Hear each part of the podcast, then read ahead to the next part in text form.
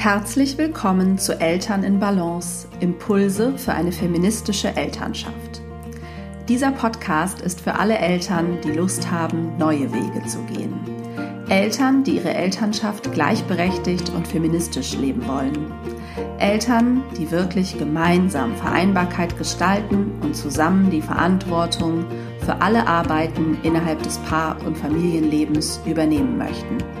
Für all diese Eltern gibt es hier regelmäßig Gedanken und Gesprächsanstöße für eine Elternschaft in Balance.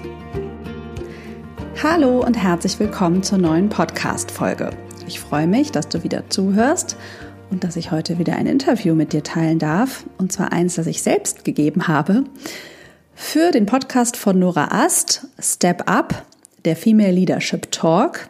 Ein Podcast, den ich dir unbedingt ans Herz legen möchte, wenn du dich für das Thema Frauen und Erwerbsarbeit bzw. Frauen und Führung interessierst.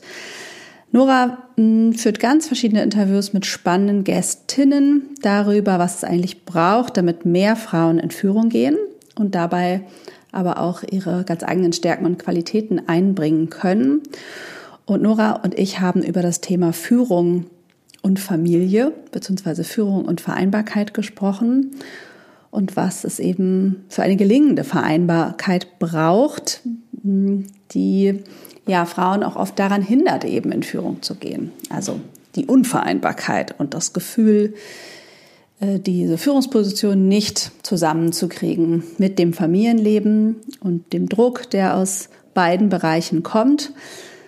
Und gleichzeitig werden natürlich ganz viele berufliche Möglichkeiten für Mütter dadurch verhindert, wenn Vereinbarkeit und gleichberechtigte Elternschaft nicht gut gelingt. Ich wünsche dir viel Freude mit dem Gespräch, in dem ja, Nora und ich, glaube ich, viele Themen abgedeckt haben und in dem ich auch viele ganz praktische Tipps teile und empfehle dir eben auch sehr in Noras Podcast hineinzuhören. Du findest den Link dazu in den Show Notes. Viel Freude bei diesem Gespräch. Bei vielen Frauen, die wir in unserer täglichen Arbeit begleiten, erleben wir häufig einen ziemlichen Struggle zwischen dem, im Führungsjob das Beste geben zu wollen und gleichzeitig die Bälle zu Hause in allen Richtungen in der Luft zu halten. Oft begegnen wir in unseren Trainings und Coachings sogar Frauen, die sich Führung wirklich vorstellen können und echt Lust drauf hätten, aber aufgrund ihrer Familiensituation einfach sagen, das kommt aktuell nicht für sie in Frage. Und das macht uns echt immer traurig, weil wir da so viel Potenzial sehen, so viel auch Leidenschaft in der Zuwendung für Menschen und Dinge zu gestalten. Und da kriege ich jetzt gerade selber Gänsehaut. Dann einfach das ist, was da zurückhält und die Frauen in dem Moment in ihrer eigenen persönlichen Entwicklung bremst. Und ich freue mich heute richtig darauf, mit meiner sehr geschätzten Kollegin und Freundin Hanna Drexler darüber zu sprechen, wie es ein Stück weit gelingen kann, diese Last nicht alleine zu tragen, sondern durch eine gute Vereinbarkeit zu Hause auch Erfüllung im Job zu finden. Und Hanna ist systemischer Coach und setzt sich mit ihrer Arbeit dafür ein, dass Frauen und Mütter in ihrer Selbstfürsorge gestärkt werden und für sich ihre individuelle Vereinbarkeitslösung finden. Herzlich willkommen, Hanna. Hallo, danke für die Einladung. Ich freue mich auch sehr.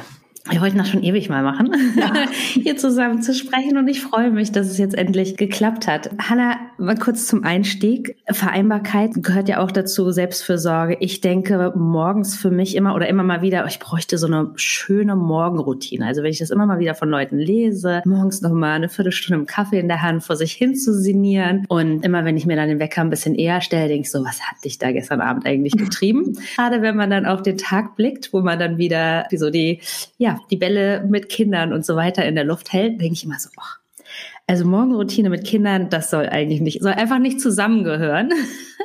Hast du eine Morgenroutine? Nein. Beziehungsweise unsere Morgenroutine ist, dass mein Mann sich um Frühstück und Brotdosen und so ziemlich alles morgens kümmert. Ich würde sagen, das ist vielleicht eine gute Morgenroutine.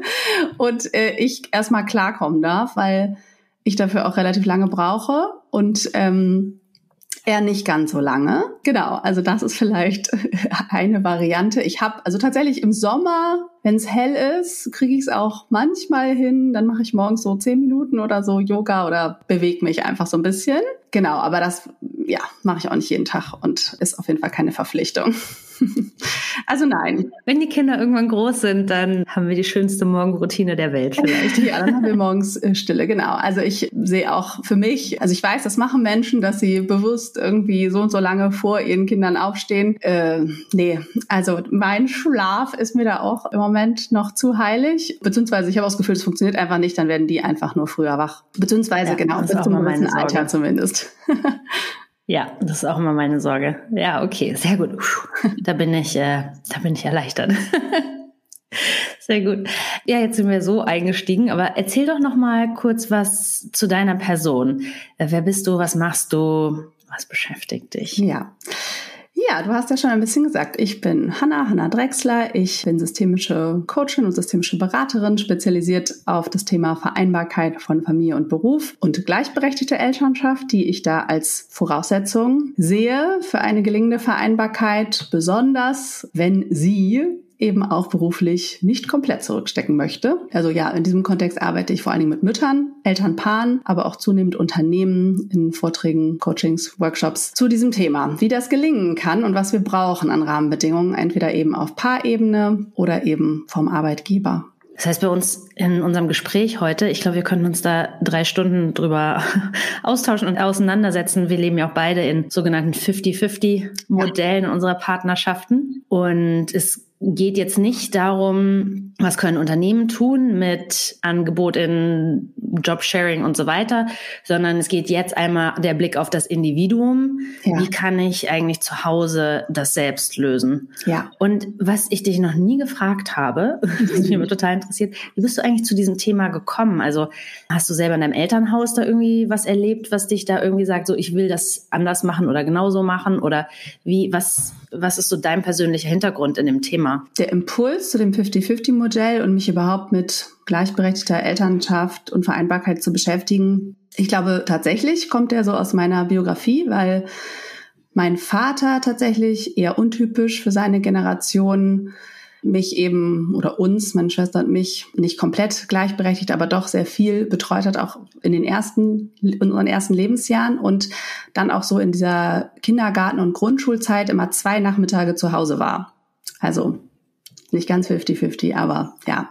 Und er war einfach insgesamt ein eher präsenter Vater, der auch ja viele Dinge mit uns gemacht hat, sowas wie Klamotten kaufen gehen oder so, was andere Väter meiner Freundin nicht unbedingt mit denen gemacht haben. Also ich glaube schon, dass das diese Prägung ganz klar eine Rolle spielt und mich deswegen ja. auch auf die Idee gebracht hat, ähm, weil es war schon mein Impuls und es war bei uns tatsächlich auch eine Bedingung für das Elternwerden. Also mein Mann hatte den Kinderwunsch, beziehungsweise ich hatte den auch, aber ich habe dann erst gemerkt, als er das thematisiert hat, dass mich eigentlich hindert diese Vorstellung, ich bin dann im Grunde hauptsächlich für die Betreuung des Kindes, damals ja erstmal eins, zuständig. Und deswegen, ja, ich habe das dann praktisch in mir beobachtet, thematisiert und dann sind wir darüber ins Gespräch gekommen und hatten dann erstmal vorher so eine Art 40, 60, sag ich mal, theoretisch festgelegt. In dieser, also so ganz 50-50 waren wir da noch nicht. Und als dann aber ähm, wir praktisch in unserem in unserem Alltag angekommen waren, nach unseren Elternzeiten beim ersten Kind, ergab es sich eigentlich, also dann war ziemlich schnell irgendwie klar, ja, okay, wieso machen wir denn nicht gleich 50-50? Wir hatten beide auch einen Jobwechsel und ja, dann, dann konkretisierte sich das immer mehr und natürlich dann auch im Tun. Und es war ja erstmal ein, also besonders dieses Thema gleichberechtigte Elternschaft, ein wirklich privater Prozess, kann man sagen. Und äh, zum Coaching bin ich im Grunde über meine vorige Tätigkeit als Berufsberaterin gekommen und über meine Trainerin-Tätigkeit, worüber wir uns auch kennen. Und dann also habe ich nebenberuflich angefangen zu coachen, also zu meiner Festanstellung. Ähm, und dann kamen von alleine erstmal eigentlich ja 99 Prozent Frauen, die auch Mütter waren. Und dann äh, war das eher ein Beobachtungsprozess festzustellen, aha, die haben mhm. ähnliche Anliegen und es wiederholen sich Themen. Und ja. was das für Anliegen sind, das wurde mir im Grunde ja selbst erst mit meinem Mutterwerden, also das war so ein paralleler Prozess, mhm. bewusst. Das war mir vorher auch ja. alles nicht klar. Und lass uns da gleich nochmal drüber reden. Was ich total ja. spannend finde, ist so dieses Thema Prägung. Ähm, mhm. Ähm, Ich bin auch in einem Modell aufgewachsen, dass meine Mutter sehr früh wieder arbeiten gegangen ist. Meine Mutter war dann auch, auch in der Führungsposition und äh, mein Vater mich sehr früh mhm. einfach versorgt hat und mich sozusagen aufgezogen hat. Und für mich ist das, hat das auch so eine Normalität, ja. dass man als Frau sich nicht ausschließlich um die Kinder kümmern genau. muss. Ja. Und ähm, was ich noch total spannend fand, ähm, als ich das erste Mal äh, schwanger war, und mir war schon immer klar, ich ähm, ich will weiter arbeiten, ich habe Spaß an meiner Arbeit und ähm, klar will ich auch für meine Kinder mhm. da sein. Und als ich das erste Mal auch sagte zu meinem ähm, Freund, ja, wenn wir dann Kinder kriegen, äh, machst du auch die Hälfte der Elternzeit. Und dann sagte er zu mir, ähm, nee, das geht bei mir im Job nicht. Mhm. Und das fand ich, fand ich so ganz, äh, ganz mhm. interessant. Also wir haben dann später jeder sieben Monate gemacht. Ähm, der hat dann dieses Bild auch aufgelöst, aber das war erstmal so das Bild, so sein, ähm, mit dem er so geprägt worden ist. Nee, bei mir im Job geht mhm. das nicht. Und dann war das total spannend. Ähm, da hatten wir eine Fahrt, du und ich gemeinsam nach Berlin. Mhm. Und dann hast du mir gesagt, Nora, wenn du das Leben willst, dann musst du das jetzt schon regeln. Ich war in der sechsten Woche schwanger, also noch total früh. Und dann hast du mir so richtig eingebläut, da kannst du nicht drauf warten, wenn das Kind da ist. Du musst das jetzt schon anfangen mhm. zu regeln. Und hast du mir so richtig ins Gewissen geredet. So, das ist dann zu spät und das muss jetzt schon klar sein und so weiter. Und ich, okay, okay. Und dann äh, bin ich wieder nach Hause irgendwie irgendwann. Und dann ähm, habe ich so eine Liste gemacht mit den ganzen Dingen, die man dann besorgen muss für ein Kind. Und dann habe ich so gemerkt, ich war ja schon ständig im Austausch irgendwie mit meinen Freundin so zu dem Thema, was braucht man da alles, ne? Und mhm. Hebamme und Krankenhaus und so weiter. Und dann habe ich so gemerkt, ich habe da immer meinem Freund gesagt, ja, das müssen wir jetzt machen, aber letztendlich war ich die Organisatorin. Mhm. Und da habe ich mir Hanna hat das gesagt. Hanna hat äh, mir das hier einge, äh, eingebläut. Und dann habe ich überlegt, was versteht denn mein Freund? Und ähm, habe dann gesagt, Projektmanagement. Projektmanagement klassisch, das versteht er. Und dann haben wir tatsächlich gemeinsam eine Trello-Liste, ich weiß nicht, wer Trello kennt, als Organisationstool äh, angelegt, wo beide dann Zugriff drauf hatten. Und dann haben wir jeden, äh, jeden Sonntag Projekt-Status-Meeting gemacht mhm. und To-Dos verteilt. Und er war der Einzige dann, ähm, der im Verteiler war des Geburtsvorbereitungskurses, ja. der das als Mann für seine Frau oder für uns beide halt dann einfach äh, mitorganisiert hat. Aber das fand ich einfach so, ähm, schon so wichtig, die Dinge nicht dann erst zu klären. Also mhm. natürlich, sie muss, man muss sie immer wieder klären. Ja, das ist einfach, da werde ich auch manchmal meiner Illusion irgendwie immer wieder mhm. wachgerüttelt, dass auch mit jedem Wechsel in anderen Kindergarten und Wechsel, wir sind nochmal umgezogen und so weiter, man immer wieder von vorne mit einer neuen Klärung stattfinden mhm. muss, wenn man wirklich 50-50 machen möchte. Ja. Das ist dann doch immer wieder verrutscht, da gucken wir gleich nochmal drauf. Aber dieses so, so frühzeitig in die Klärung zu gehen, vielleicht nicht nur, wenn ich ein Kind kriege, sondern auch, wenn ich einen Führungsjob zum Beispiel annehme. Ja, auf jeden Fall. Es ist ja auch nicht, also es hat einfach nicht jeder von Anfang an besprochen und geklärt. Es ist eben ja was, worüber ja wenig Austausch auch, glaube ich, einfach stattfindet, weil es noch nicht so viele Vorbilder gibt oder viele Beispiele, an denen man sich da orientieren kann. Und ähm, ja, das auch einfach nicht so ein attraktives ja. Thema ist, also diese Organisation. Und gerade Schwangerschaft und Babys und so diese erste Zeit ist ja ein absolut romantisiertes Thema, was irgendwie so ja, im Grunde von alleine alles passieren soll. Und genau, meistens hat man eben auch schon genug anderes zu tun. Also gerade beim ersten Kind gibt's wahnsinnig viel Informationsbeschaffungsbedarf. Und dann ist, ist so dieses so weit nach vorne denken, sozusagen, ne? die Elternzeiten planen. Ich meine, das muss man schon irgendwie, aber auch darüber hinaus. Vor allen Dingen, ich glaube, es ist noch viel entscheidender, wie man den Alltag danach organisiert, als jetzt nur die Elternzeit. Das kommt einem eben sehr abstrakt und weit weg vor und deswegen wird da oft werden die Erwartungen dazu oft nicht besprochen. Ja. Und was erlebst du denn? Du hast eben gesagt, ähm, dann sind die Frauen immer wieder so, also hast du gemerkt, das sind immer wieder so die gleichen Anliegen. Mhm. Und was du auch in deiner äh, Praxis erlebst, so was, was sagen, also was sind so die, weiß nicht, ob man sagen kann, die Top drei, aber was sind ja. so die Sachen, die so an dich herangetragen werden, wo man jetzt wahrscheinlich, wo du keine empirische Studie dazu hast, mhm. aber wahrscheinlich eine ähm, so aus deiner Intuition mhm. heraus aufstellen könntest. Ja. Was sind, was ist es? Naja, also einmal kommt man natürlich in der Regel, wenn der Schmerz schon relativ groß ist. Ne? Die wenigsten kommen präventiv oder eben um was zu planen. Das kommt schon auch vor. Also gerade gestern hatte ich ein erstes Gespräch mit einem Paar, das jetzt allerdings zum Beispiel, ähm, also im, am Ende der beiden Elternzeiten ist und danach äh, die gleiche Erwerbsarbeitsstundenzahl auch arbeitet, aber die sind im Grunde, also sie haben gedacht, das reicht doch als 50-50-Vorgabe, aber sie ist in eine totale Erschöpfung gerutscht, sozusagen, kurz, also nach ihrem Wiedereinstieg dann eigentlich. Und da ist ein ganz gutes Beispiel, wo sich zeigt, dass die Rollenbilder noch viel stärker wirken und unsere Prägung eben, als nur wir wir geben uns mal die gleiche Erwerbsarbeitszeit, das ergibt ungefähr die gleiche Betreuungszeit und dann ist das gleichberechtigt. Nee, dabei unterschätzen wir eben zum Beispiel, was ja eine Mehrarbeit durch Schwangerschaft, Geburt, oft eben stillen, die erste Zeit intensiver betreuen und so weiter. Also, ne, dass da bei den Müttern schon auch einfach eine Menge Arbeit liegt. Und das ist also zu den Anliegen, es ist meist eine große Erschöpfung tatsächlich bei den Müttern einfach ein hohes Stresslevel, was Familien an sich betrifft. Und die Mütter sind aber oft diejenigen, die sich dann eben Unterstützung holen, weil in der Regel der Großteil der Care-Arbeit und des Mental Loads bei ihnen liegt. Und dann geht es oft erstmal um eine persönliche Klärung, was will und brauche ich überhaupt. Also oft ist der Kontakt zu einem, zu sich selbst sozusagen einfach geht verloren in diesen ersten Jahren oft. Das kann ja auch dann, vielleicht ist das schon ein zweites Kind. Ähm, und man hat irgendwie funktioniert und alles irgendwie so hingekriegt, aber kommt an so einen Punkt, wo man denkt, so geht's eigentlich nicht weiter. Und dann wird das natürlich auch oft zum gemeinsamen Anliegen, eben wirklich ganz praktische Alltagslösungen für Arbeitsaufteilung zu finden. Genau, sonst ist es oft eine Auseinandersetzung dann eben mit dem Rollenbild, den Prägungen, die Erwartungen, also die Sag doch mal was dazu. Das finde ich total ja. spannend, weil das erlebe ich auch ja. ähm, sehr häufig und war auch teilweise erschrocken dann manchmal darüber in meinem eigenen Freundes- und Bekanntenkreis, wo ich dachte, ja, wir haben alle irgendwie zusammen studiert und ist doch klar, mhm. wir machen hier irgendwie jobmäßig so ein bisschen was. Mhm. Und ähm, wenn es dann irgendwie, ich meine, in so einer Familienzeit kommt es halt auch oft zu nicht Krisen, aber Struggles einfach. Kinder ja. sind krank, keine Ahnung, dies und das.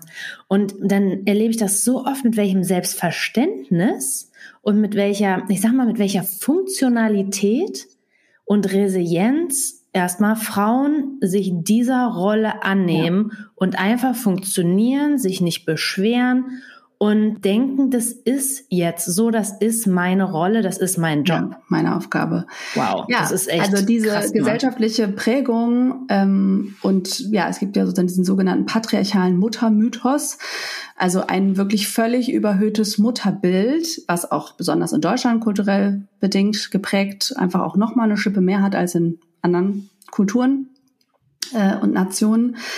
Aber ähm, also ne, ein stark nationalsozialistisch geprägtes Mutterbild sozusagen, dieses das Kind gehört zur Mutter und ein krankes Kind erst recht, ne, weil das ist ja was, was du auch gerade angesprochen hast, wenn Kinder zum Beispiel krank werden, übernehmen Mütter wieder, also auch wenn sie sonst versuchen, sich um Gleichberechtigung bemühen, zum Beispiel dann tendenziell wieder mehr Care-Arbeit und so weiter. Also die Erwartung, ähm, was Mutter alles zu leisten hat, die hat, es eigentlich eine Dauerpräsenz, die erwartet wird. Und gleichzeitig meist in der Regel dann eben auch Ansprüche natürlich in der Erwerbsarbeit. Also da reißen sozusagen ganz verschiedene Kräfte an dieser Mutter, an dieser Rolle. Jetzt ne, gar nicht, ist ja nicht nur eine, die Person, das Individuum geht sozusagen darin oft total unter, in dieser, in diesem hohen Erwartungsdruck. Und also ich meine, das, das können, äh, das fühlen wahrscheinlich auch viele der Zuhörerinnen, ähm, dass dann dieses Mutterbild ist eigentlich nie erreichbar. Also das Mutterbild ist so hoch, dass man, wenn man es nicht bewusst anders macht oder sich mit dem auseinandersetzt, dann ist man einfach immer beschäftigt und immer zuständig. Das Vaterbild ist ein ganz anderes. Ein guter Vater zu sein, ist relativ leicht im gesellschaftlichen Verständnis. Also ja, die Erwartungen an Väter steigen und es gibt eine zunehmende Erwartung von Präsenz und auch Care-Arbeit zu übernehmen. Aber es ist nichts im Verhältnis. Man ist im Grunde auch ein guter Vater, wenn man der Ernährer ist und einfach seiner Erwerbsarbeit nachgeht, die in der Regel selbstbestimmt ist und so weiter und so fort, außerhalb des Hauses stattfindet. Also wenn das Leben im Grunde so weitergeht, es gibt eine, eine Studie, aber da wurden Mütter und Väter befragt und ich glaube 71 oder 72 Prozent der Väter haben geantwortet, es hätte sich nichts verändert mit dem Vater werden in ihrem Leben. Nichts. Wow, what? Ja, What? also da können Mütter, da wissen Mütter einfach gar nicht, was sie dazu sagen sollen, weil sich für Mütter in der Regel alles verändert. Und das, also das zeigt, finde ich, ne, wie drastisch da der Unterschied ist in der Erwartung. Also ich habe als Vater tausend Möglichkeiten, es sozusagen richtig zu machen, gut zu machen, weil wenn ich ein bisschen Elternzeit nehme, überhaupt Elternzeit nehme, dann bin ich gefeiert. Wenn ich womöglich ein bisschen Stunden reduziere und mein Kind einmal die Woche abhole, bin ich wahnsinnig gefeiert. Wenn ich womöglich sogar mein Kind krank mache und mit dem zum Arzt gehe oder für das Kind Schuhe kaufe, dann bin ich auf jeden Fall äh, schon mal äh, ne, äh, der Superdad. Und das ist, wie gesagt, für Mütter ist das eigentlich nie erreichbar. Es ist nicht erreichbar, Ja, dieses Mutterbild zu erfüllen. Aber was ich, was ich total interessant finde, ich selber zum Beispiel, ich habe das gar nicht. Mhm. Also ich, ich erlebe das auch gar nicht. Klar denke ich manchmal so, auch wenn ich jetzt mal einen langen Tag arbeite und das denke ich vielleicht mehr als mein Partner. Ähm, oder wenn ich mal beruflich zwei, drei Tage unterwegs bin, oh, jetzt war ich so lange nicht bei meinem Kind. Mhm. Ich glaube, das hat mein Freund weniger. Aber ich erlebe gar nicht, dass Leute irgendwie zu mir sagen, oh, jetzt, wie machst du das mit deinem Kind? Oder wo ist Mhm. jetzt dein Kind? Oder, also, so für mich persönlich bin ich da gar nicht so, Mhm. das, das erlebe ich nicht. Ich habe einfach nicht das Gefühl, dass ich irgendwo, äh, außer in mir drin, mir selbst manchmal was nicht erfülle. Also Mhm. ich glaube, ganz viel, ja, ist, inwieweit mache ich mich offen nach außen für solche Mhm. äh, Kommentare. Aber ganz viel, glaube ich, ist auch so transgenerational irgendwie einfach in uns. Auf jeden Ohne Fall. dass draußen so richtig stimmen, also dass wir draußen manchmal nicht gleichberechtigt behandelt werden ne? und dass in Unternehmen Ungerechtigkeiten geben. Das meine ich jetzt auch gar nicht damit, sondern habe noch nie gehört, Mensch, du bist keine gute Mutter, weil du warst jetzt zwei Tage weg oder so. Ne? Ähm, ich glaube, das ist eher so was richtig in uns angelegtes. Absolut, ganz klar. Ähm, das ist eben eine kollektive und eine individuelle Prägung. Und es hat aber auch was natürlich dann mit, bei dir ist dann die individuelle Prägung, da hast du dich schon ziemlich befreit, so, ne? Und eben deine Mutter hat dir Mhm. da was vorgelebt, was dich jetzt unterstützt. Das geht mir auf jeden Fall auch so. Und dann, ich kenne schon so kollektive Stimmen, so würde ich sie nennen, ne? Das ist dieses Gefühl, mh, die anderen denken womöglich, warum, also, oder ähm, ja. das war, dass ich nicht bei der, noch nie bei der Kita-Weihnachtsfeier war oder sowas, ne? ja. Oder Ja. so, äh, was weiß ich, Verabredungen sind irgendwie schwieriger, weil ich halt nicht jeden Nachmittag da bin oder nicht so selbstverständlich oder Ja, mal genau. ne, so Und das meine ich auch, ne? Dass anderen diese Stimmen, oder die man, sowas. Genau, das ist erstmal wichtig wahrzunehmen, aber es hat natürlich auch was mit dem Umfeld zu tun. Ne? Also ich lebe jetzt ja hier auch in einer sehr liberalen Bubble äh, in Hamburg und äh, habe einen entsprechenden Freundeskreis und so. Aber ne, ich weiß natürlich von ganz vielen Eltern, Müttern insbesondere, gerade wenn die ländlicher wohnen, was die für Kommentare bekommen über Erwerbsarbeitszeiten, was es für Mhm. Kommentare auch gibt. Mhm. Auf jeden Fall krass, ja. wenn sich Menschen einmischen, Ja. auch Arbeitgeber einmischen, ganz viel Personalabteilung Mhm. und das kommentieren, wie lange man Elternzeit nimmt oder nicht und Mhm. wie viele Stunden man erwerbsarbeiten will oder nicht. Ne? Also das trägt ja alles zu diesem Bild bei, dass ich, dass andere das Gefühl haben, sie dürften urteilen ähm, über Mutterschaft im Grunde und Ja. wie man das lebt.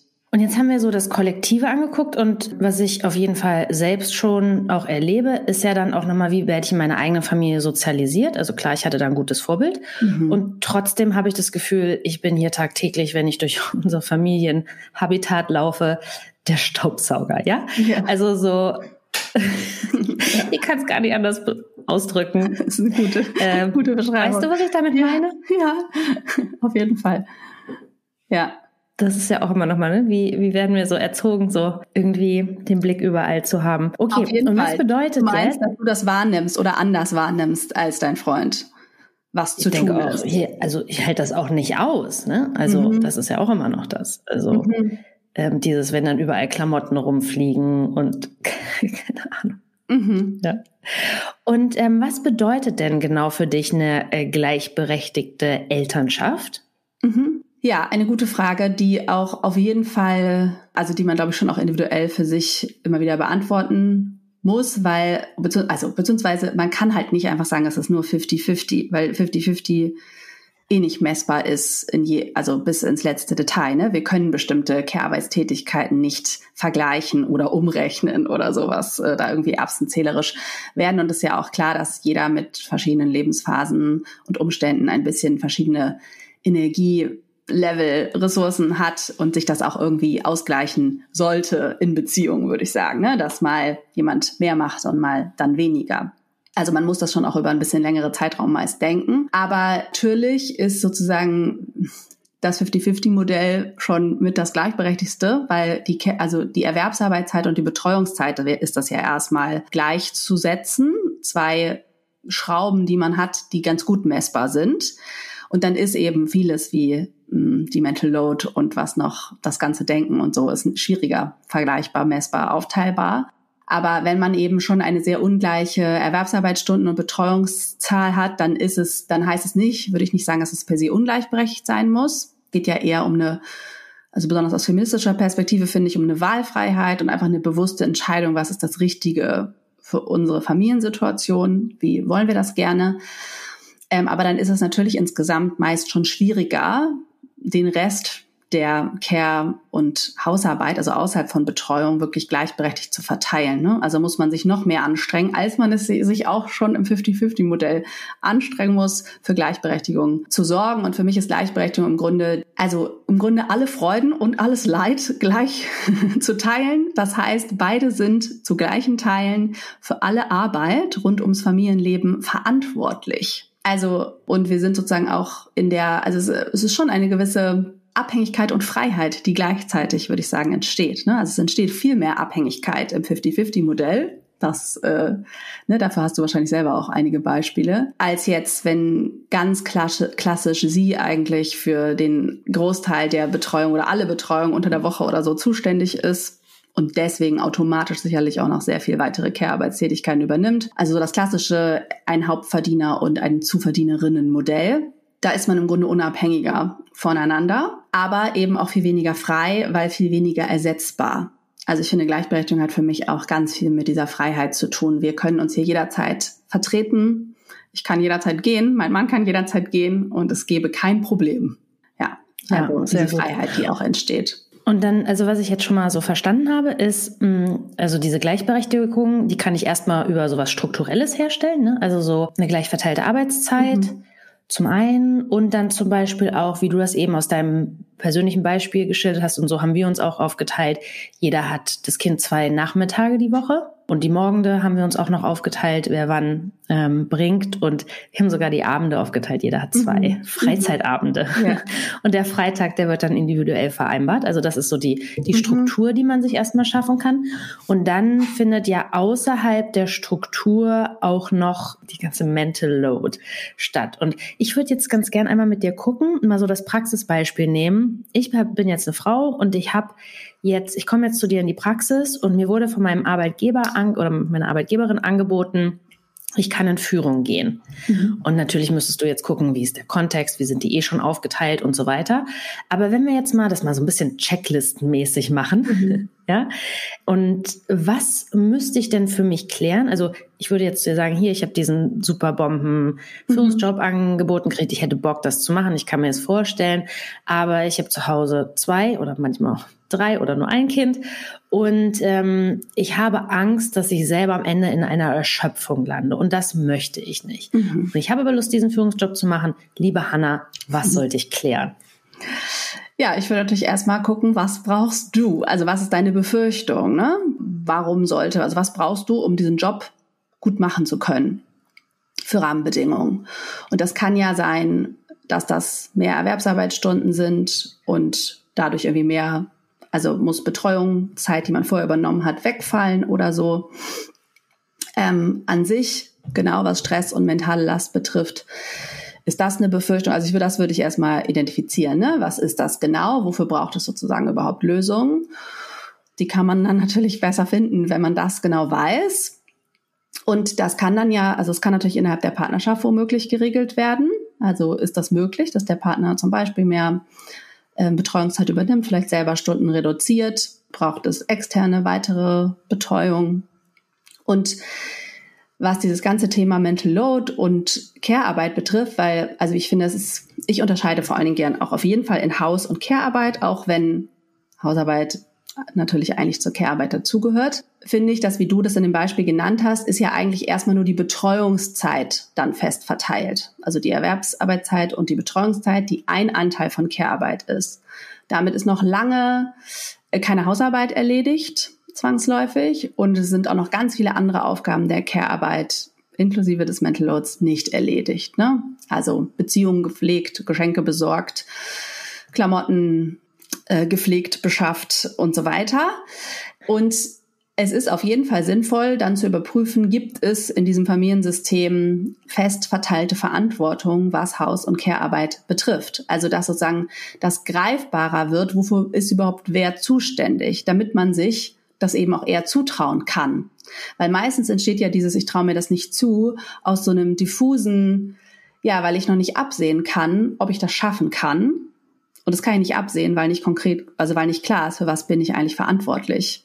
Und deswegen ist es eigentlich sehr entscheidend, die Verantwortlichkeiten wirklich zu klären. Und das sind meistens, also da kann man Pakete packen, Haus- und Care-Arbeit. Ja, mach mal, mach, äh, mach mal ganz praktisch. Ja. Also das heißt, ähm, ich würde mich mit meinem Partner an den Tisch setzen. Ja. Oder aufs Sofa.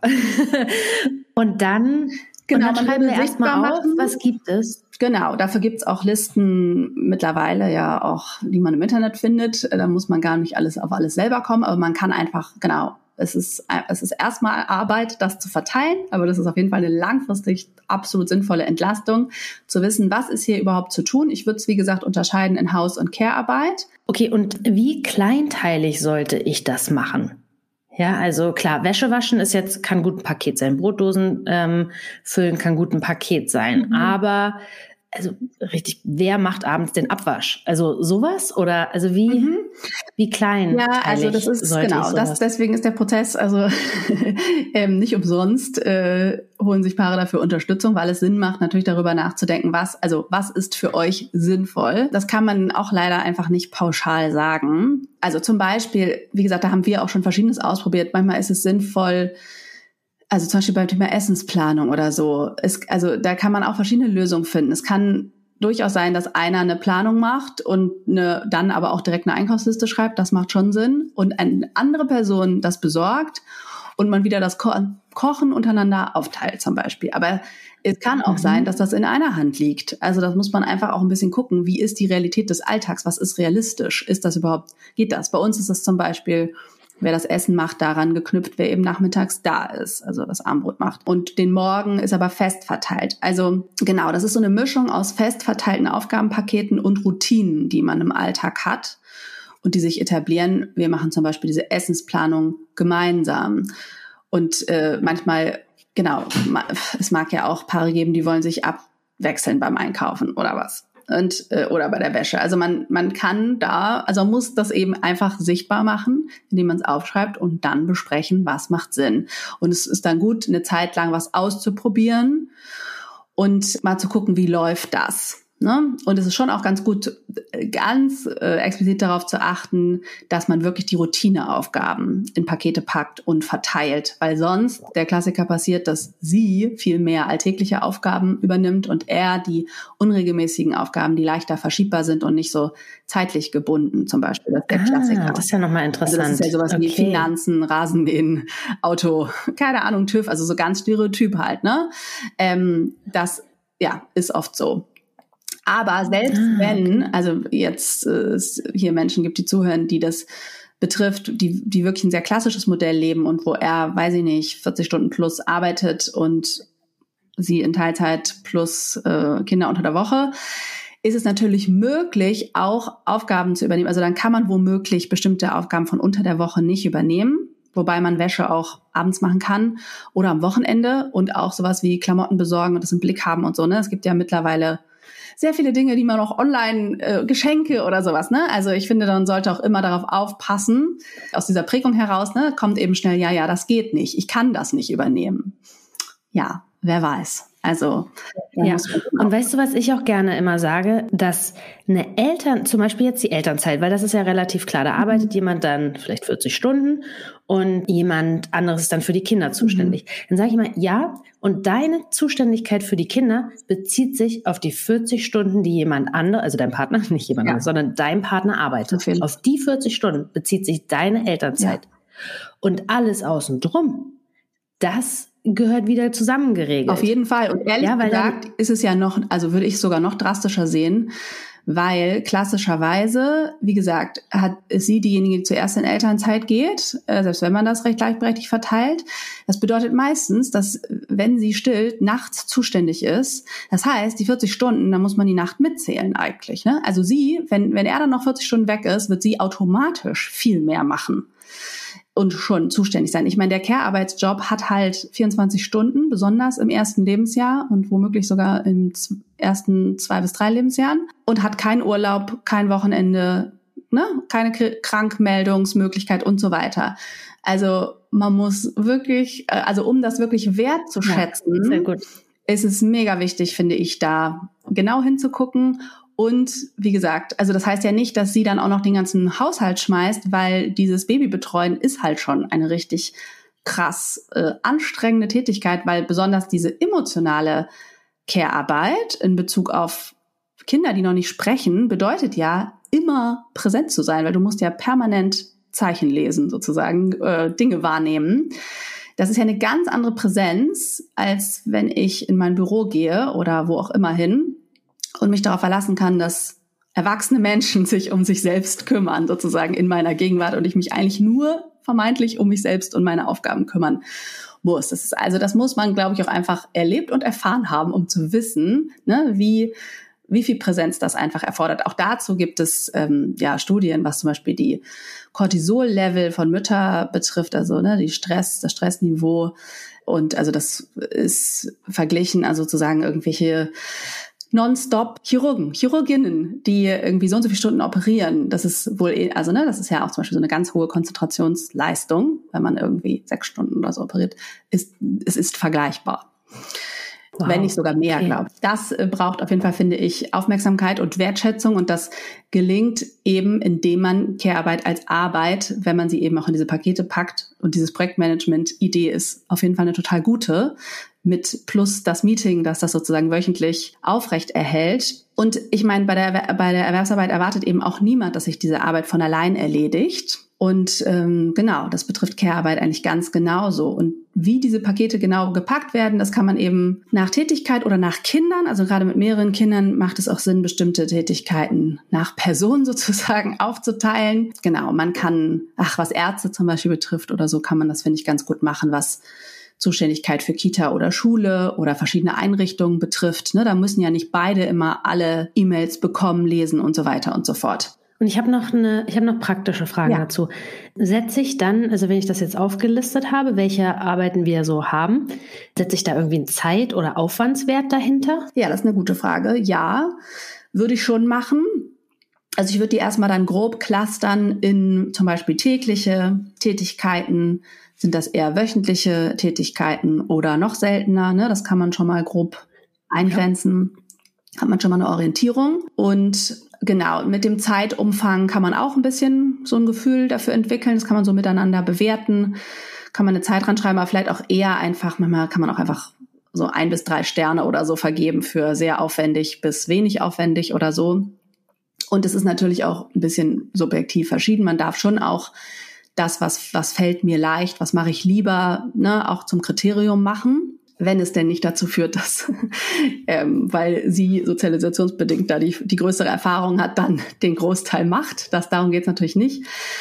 Aber ähm, ne, man muss jetzt auch nicht dauernd immer alles wechseln. Ich finde nicht, dass wirklich alle immer alles können müssen. Das ist ja in Erwerbsarbeitsteams auch nicht so. Man darf schon spezialisiert sein irgendwie und sagen, mir fällt halt die Wäsche leichter oder das mache ich lieber, als eben zum Beispiel fürs Essen zuständig zu sein oder so. Ne? Genau. Und dann wird es immer Dinge geben, die lassen sich nicht gut verteilen oder die will eigentlich keiner machen.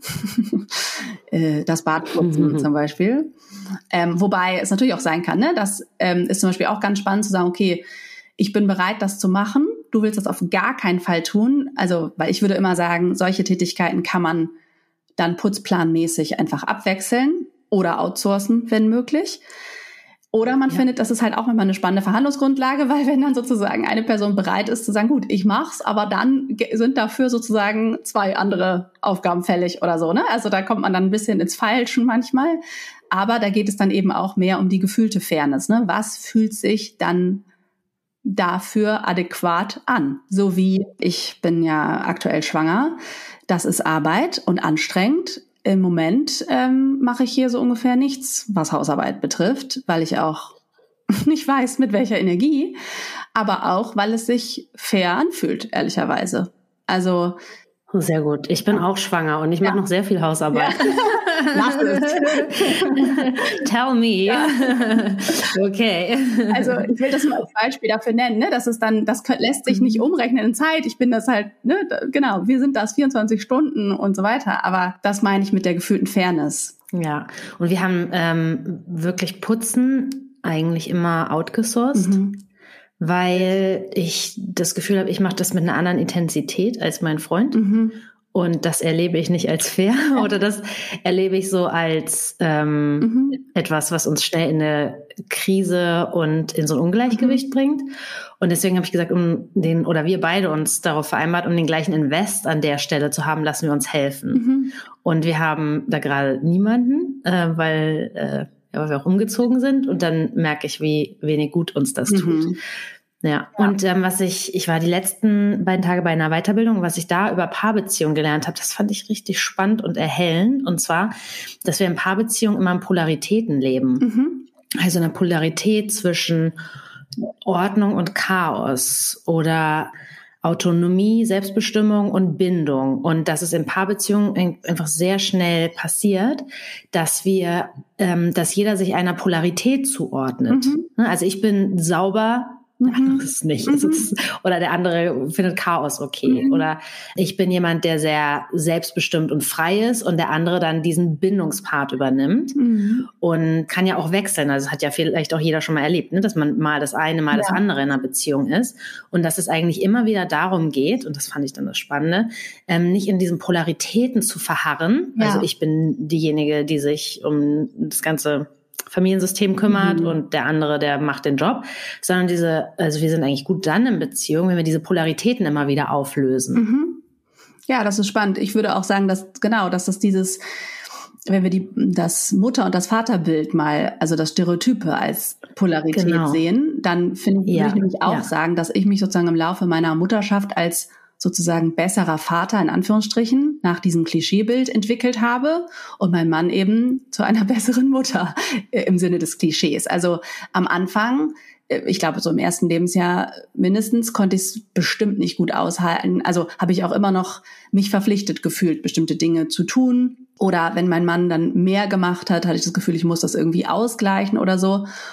Und mittlerweile kann ich wunderbar auf dem Sofa liegen und dem dabei zugucken, wie der die Küche putzt oder sowas oder aufräumt. Ja, ja. also das meine ich, das ist super klischee-mäßig gedacht. Aber sozusagen diese, die Erlaubnis, in beide Polaritäten sozusagen zu gehen, ne? Und mal sozusagen diesen super fürsorglichen Part zu haben und mal dem, ach, lass das Chaos doch Chaos sein, ist mir egal. So, ja, das ist ein guter Hinweis, glaube ich, da, da sozusagen seine Bandbreite zu erhöhen. Und ich habe noch eine Frage. Manchmal habe ich dann so das Gefühl, oh, wenn wir jetzt alles auflisten und alles klein klein darstellen, dann fühlt sich das ja nicht mehr an, als sind wir so geschmeidig ein Team, wo der eine für den anderen einsteht, sondern mhm. dann wird es so, dann fühlt sich die Beziehung auch so ein bisschen an wie auf dem Bazar. Also mhm. das ist jetzt einfach mal so ein bisschen ja. überspitzt gesagt, ne? Aber mhm. dann kommen wir in so in so was Verhandelndes rein, was nicht mehr viel mit Emotionalität zu tun ja. hat. Was erwiderst du auf so eine Aussage? Dass ich immer unterscheiden würde zwischen Paar- und Elternebene. Das sind einfach verschiedene Beziehungen. Also das wird eben gemischt. Das ist ja die Herausforderung auch eben von Elternschaft und Beziehungen in Elternschaft, dass dann irgendwie das Gefühl entsteht, ich werde weniger geliebt, weil er nicht daran gedacht hat, den Müll rauszubringen oder sowas. Ne? Also so, da, da wird was vermischt, was eigentlich nichts miteinander zu tun hat. Und genau, also dieses auf der Paarebene haben wir eine Beziehung, eine äh, sozusagen Verpflichtung auch, die zu pflegen und, und so weiter und so fort, einen bestimmten Modus.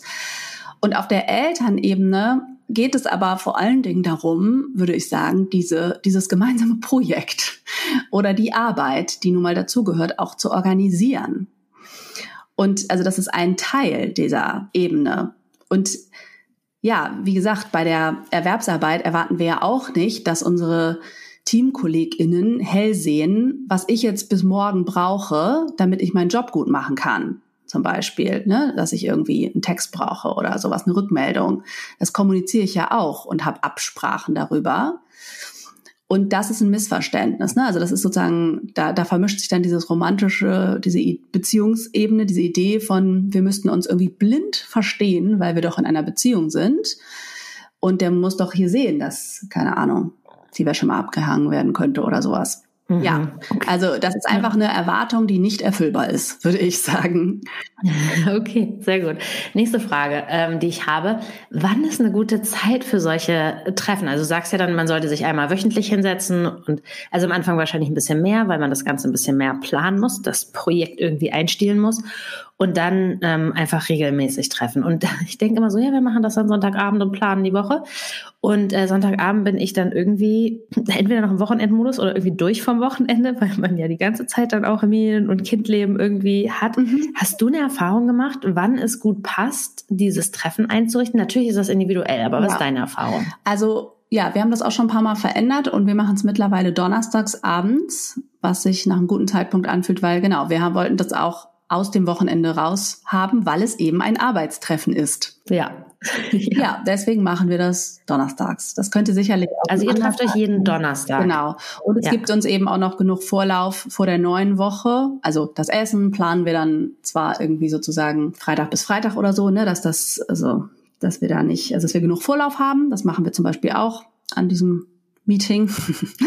ähm, aber äh, wir haben ja auch, manchmal stellen wir ja fest, es gibt irgendeinen Engpass, wir haben ein Betreuungsproblem, irgendwo brauchen wir ein Backup. Also wir brauchen ja so ein bisschen Vorlauf zu der neuen Woche in der Regel. Das sollte man bedenken und das war uns sonntags eben auch zu kurzfristig. Und dann, du hast ja einfach, du bist ja einfach the expert in diesem Thema, weil das, was du ja coacht, ähm, einfach bei dir selbst so wirklich ausprobiert und gemacht hast. Also ja. lass uns, kannst du uns nochmal, soweit wie du möchtest, ein bisschen in deine Praxis mit reinnehmen, wenn du uns, also zum einen mal durch dein, mal so durch so einen Alltag irgendwie führst, also welche Aufgaben habt ihr einfach aufgeteilt? Du musst auch mhm. nicht sagen, wer es macht, ja. aber was sind so typische Aufgabenpakete, die aufgeteilt sind, damit man mal einen mhm. Eindruck kriegt? Mhm. Wo habt ihr da vielleicht auch dazu gelernt? Mhm. Und dann kommt jetzt gleich noch meine, danach kommt meine nächste Frage. ja, ist gut. Also genau, es gibt zum einen eben Tagesabläufe, die teilweise routiniert sind und das hängt dann mit einer Verantwortung zusammen. Also diese klassischen Beispiele vor allen Dingen natürlich ist, was sind die Zeiten, die man als Familie zusammen verbringt, der Morgen, der Abend, Abholungszeiten, wer holt wann ab und so weiter, ne? wer es wann zuständig bringt hin. Wobei wir das mit dem Hinbringen auch tatsächlich mittlerweile relativ flexibel gestalten oder nach ja, Kapazität und Tagesform. Ähm, und dann, genau, ist sowas wie eben Arzt, ähm, also nach Ärzten, wir haben es nicht nach Kindern, sondern nach Ärzten verteilt. Kinderkleidung, ähm, sich um Geschenke kümmern, Wäsche, die Essenszubereitung liegt eben auch in der Wochenroutine, sag ich mal, mit drin. Also wer ist wann da, aber der Einkauf ist fest verteilt. Wir haben mal festgestellt oder wir haben mal einen Überblick gemacht, dass wir jeder ein Drittel Aufgaben fest verteilt haben und für äh, ein Drittel sind wir gemeinsam zuständig, also auch nicht gerade wenig. Genau, wir haben sowas wie Kommunikation mit Schule und Kita fest verteilt, was dann auch so Elternabende und sowas beinhaltet ja, bestimmte. Ja, das ist ja auch nochmal spannend. Wir haben also ein Drittel Wochen. zusammen. Ja. Ein Drittel zusammen, das sind so Sachen wie zum Beispiel das Hinbringen, ne? Da ist man dann so ein Drittel, da ist jeder so, genau, so mischmaschmäßig verantwortlich. Aber auch zum Beispiel dieses Thema Essensplanung machen wir eben gemeinsam. Bestimmte, ah, sind eher so Haushaltsorga und ja, so Aufräumen, Alltagsgeschichten wahrscheinlich. Ähm, auch teilweise Putz, Sachen, weil ja letztendlich, also wir haben alle zwei Wochen da Hilfe und dazwischen machen wir es selbst. Und aber ja, saugen muss ja im Grunde jeder, der nachmittags mit den Kindern zu Hause ist, einmal mindestens tut. So ungefähr. Also ja, ich kann, da weiß ich jetzt auch gerade nicht, aber es sind doch, also es war gar nicht so wenig. Und das ist eben das, was wir dann besprechen auch, ne, wenn wir uns da zusammensetzen äh, wo was wir sozusagen beide zusammen. Und blöde Frage, habt ihr, wer macht, wer macht abends die Küche sauber? Habt ihr sowas aufgeteilt? Ähm, ja, das liegt sozusagen in der, also aktuell ja mein Mann, weil, weil ich ja keine Hausarbeit mehr mache. Ähm, aber ähm, das ist oft, ähm, ja, das stimmt auch nicht ganz. Also oft ist es, oder eigentlich ist es so, dass die Person, die morgens nicht hinbringt, ähm, dann sozusagen Frühstück beseitigt und die Küche zumindest, also das, da sind wir eben auch mittlerweile recht locker auch miteinander. Also ähm, zumindest, dass man irgendwie weiterleben kann, sozusagen der Status quo, der dann, ne, dass es nicht irgendwie alles noch da steht oder womöglich mittags irgendwelches was geschimmelt ist. Ähm, und abends ist es meist die Person, die eben nicht ins Bett bringt oder nicht die Kinder umzieht und bis zum Bett begleitet. Also manchmal findet dann auch noch mal ein Wechsel statt. Genau. Aber man muss auch sagen, dass jetzt machen wir das ja äh, sieben Jahre und dass sich auch vieles tatsächlich löst und wir das jetzt können, dass wir das auch sehr nach ja, aktueller Ressourcenlage, sage ich jetzt einfach mal, Energielage und so machen können. Also wir haben schon auch fest verteilte, wer hat frei und, und also so noch weitere Dinge, wer ist wann zuständig, fest verteilt. Und es bleibt sicherlich auch so, aber ich merke, dass es mit diesem, weil wir einfach da eingespielt sind und weil wir beide für uns für alles zuständig fühlen, also ne, grundsätzlich, wie gesagt, außer es gibt ein paar Dinge, die wir, wo die fest verteilt sind, aber so was den Alltag an sich betrifft, es ist nicht so, als müsste man, also wir, wir erinnern uns beide gegenseitig an Dinge, sagen wir es mal so, und wir wissen, dass wir uns dass, dass jeder, also im Zweifel hängt mein Mann auch die Wäsche dann ab, obwohl ich zuständig war und ich räume ihm den Tisch ab. Und es fühlt sich dann nicht mehr ungerecht oder so an, weil wir eben ja, beide da sind und es das jetzt nicht mehr so gibt, dass wir da so streng sein müssen. Das muss man aber definitiv am Anfang, weil man dann eben oft da wieder rausrutscht.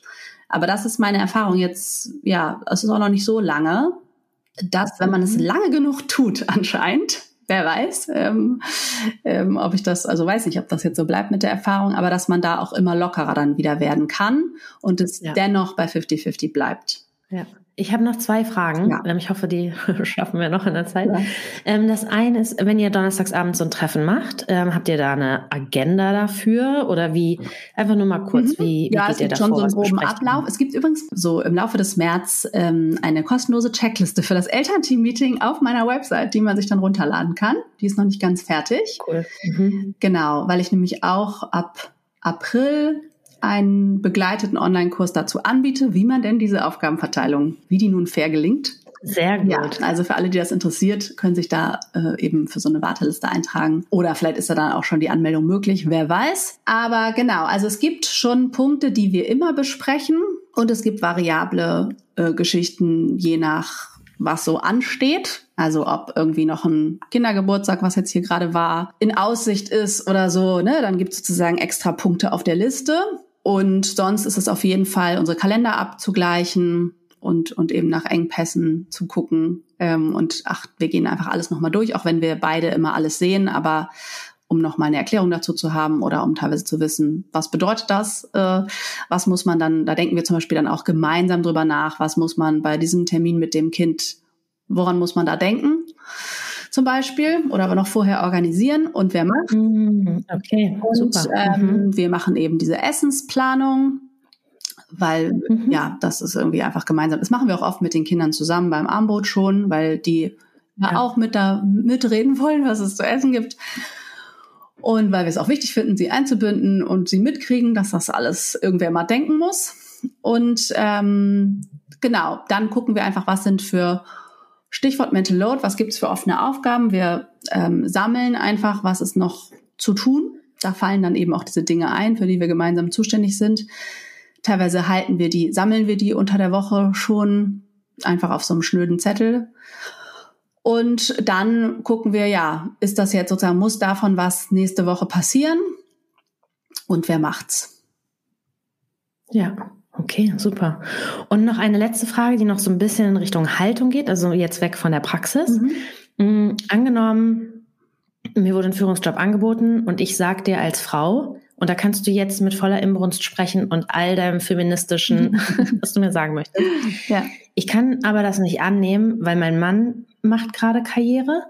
Und wenn der in seinem Unternehmen nachfragen würde, ob er Zeiten reduzieren kann, dann würde man dem sagen, das geht nicht. Mhm. Da stehen jetzt mehrere Komponenten drin. Ne? Einmal das Unternehmen, das einem Mann sagt, das geht nicht. Und das andere, ähm, so, ich stecke jetzt zurück, weil mein Mann macht jetzt aber gerade mhm. ähm, Karriere.